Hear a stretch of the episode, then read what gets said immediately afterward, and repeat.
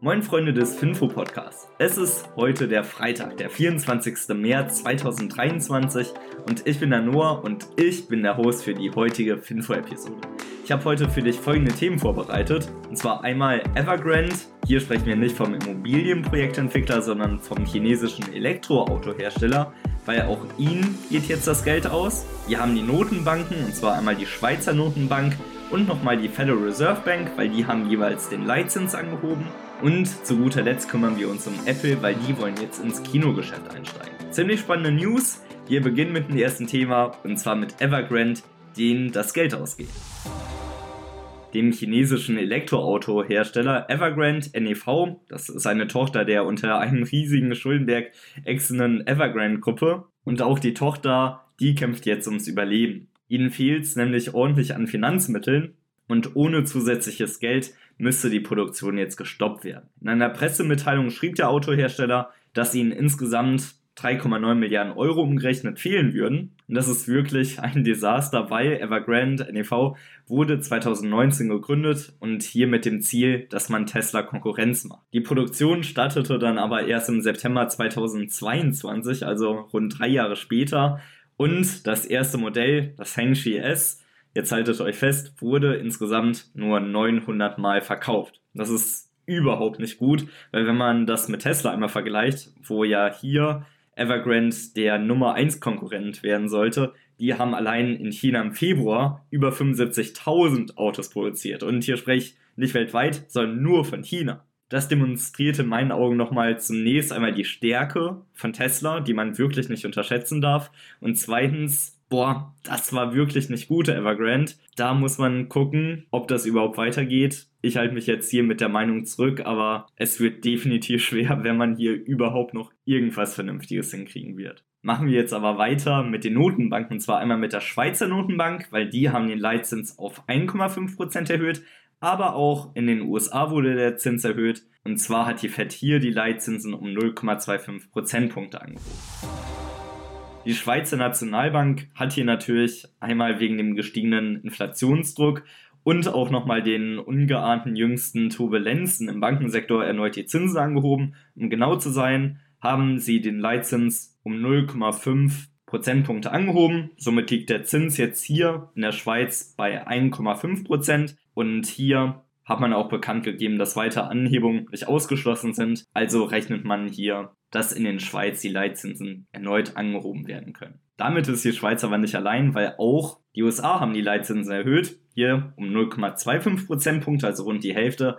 Aber die USA hatte ja in der Vergangenheit schon öfters und auch in höheren Schritten die Leitzinsen erhöht. Von daher ist das zu verzeihen. Die Fed stand generell vor einem großen Problem, weil auf der einen Seite hatte man hier die ganzen Bankenkrisen mit der Silicon Valley Bank, aber auf der anderen Seite hat man auch eine extrem hohe Inflation und hier möchte man natürlich auch irgendwo her über die Situation werden. Deswegen, das war wirklich keine leichte Entscheidung. Sie haben ja auch im März davon gesprochen, dass auch eine höhere Leitzinserhöhung nicht ausgeschlossen wäre. Jetzt aber auf Grundlage der aktuellen Probleme hat man sich dazu entschlossen, doch nur die 0,25 Prozentpunkte anzuheben. Aber in der Zukunft ist es nach wie vor nicht ausgeschlossen, dass wieder höhere Zinserhebungen angeschossen kommen, eben weil die Verbraucherpreise immer noch so weit oben sind. Zu guter Letzt kommen wir zu einer sehr spannenden News meiner Meinung nach. Und zwar steigt Apple jetzt richtig fett ins Kinogeschäft ein. Weil Apple plant eine Milliarde US-Dollar pro Jahr für die Produktion von Filmen auszugeben, die dann auch in Kinos ausgestrahlt werden können. Das ist mitunter Teil eines ehrgeizigen Anliegens, dass man auch das Profil in Hollywood wieder extrem erhöhen kann und damit dann mehr Abonnenten für Apple TV Plus gewinnen zu können. Hier hat man auch schon eine Liste von möglichen Veröffentlichungen rausbekommen. Und zwar gibt es hier einmal Martin Scorsese, Killers of the Flower Moon. Wir haben hier DiCaprio in der Hauptrolle. Dann gibt es nochmal einen Spionage-Thriller, und zwar Argyle. Und dann haben wir nochmal ein Drama namens Napoleon. Und das ist ein extremer Anstieg gegenüber den von den Vorjahren weil hier gab es natürlich Veröffentlichungen, aber davon sind kaum welche ins Kino gekommen. Das ist hier jetzt ein gravierender Unterschied im Vergleich zu den Vorjahren und damit ein sehr interessanter Schritt für Apple. Ein großer Konkurrent in diesem Bereich ist natürlich Netflix und die stelle ich dir jetzt einmal kurz vor.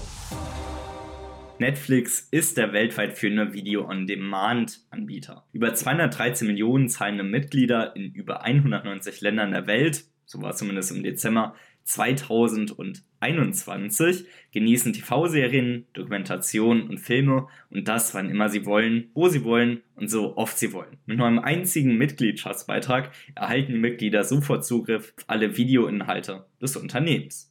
Früher kaufte Netflix die Filme und Serien von Mediaproduktionsunternehmen wie Disney zu. Doch seit Jahren investiert Netflix immer mehr Geld in eigene Inhalte. Dadurch senkt das Unternehmen die Abhängigkeit von externen Content-Zulieferern ab da diese an eigenen Streamingdiensten arbeiten. Gleichzeitig steigt durch die Eigenproduktion der Wert der Mitglieder weiter an, wodurch sich der Wachstumskurs des Unternehmens beschleunigen kann. Netflix wurde 1997 als DVD-Versender gegründet und Ziel war es, Menschen und großartige Filme miteinander zu verbinden. Dabei trat Netflix als Konkurrent zu klassischen Videotheken auf und die Filme wurden über den Postweg versandt. 2002 erfolgte dann der Börsengang und ab 2003 wurden dann Gewinne geschrieben. Als Internetverbindungen im Laufe der Jahre immer schneller wurden, erweiterte Netflix 2007 das Geschäftsmodell um einen Streaming-Service. Von nun an war es möglich, zahlreiche Filme und TV-Serien über das Internet anzusehen. Die Bequemlichkeit für den Nutzer war überwältigend und entsprechend stellten sich dann auch die Erfolge ein. Das Geschäftsmodell musste noch einmal erweitert werden und ein Burggraben musste geschaffen werden, um sich gegen andere Medienunternehmen durchsetzen zu können. Hierzu brauchte das Unternehmen eigenen Content und so wurden seit 2013 eigene Serien und Filme produziert. Diese sind exklusiv nur auf Netflix zu sehen. Neue Abonnenten werden damit dann auch angezogen und bestehende Abonnenten bleiben dem Unternehmen treu. Das Ganze sorgt dann wirklich zum richtigen Loop. Immer mehr Leute haben dann Netflix abonniert und ich glaube, ihr alle kennt es auch selbst. Man ist schon irgendwie ein kleiner komischer Kauz. Ich suche jetzt ein anderes Wort. Auf jeden Fall ist man ziemlich komisch, wenn man keinen Netflix hat. Ich krieg's oft zu spüren. Ich habe nämlich kein Netflix-Abo und da kriegt man häufig, hä, warum hast denn du keine Netflix?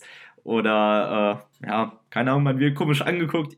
Und deswegen hat Netflix auch einen extremen Burggraben. Sie erzielen sieben von zehn möglichen Punkten im Alle-Aktien-Qualitätsscore. Und wenn du dich mehr mit der Netflix-Aktie beschäftigen möchtest, schau dir sehr gerne einmal die ausführliche Analyse auf alleaktien.de an. Die Kennzahlen, ihr kennt das Spiel, gibt es wie immer bei eulerpool.com. Deswegen, ich will euch nicht lange aufhalten. Genießt das Wochenende. Macht's gut. Ciao.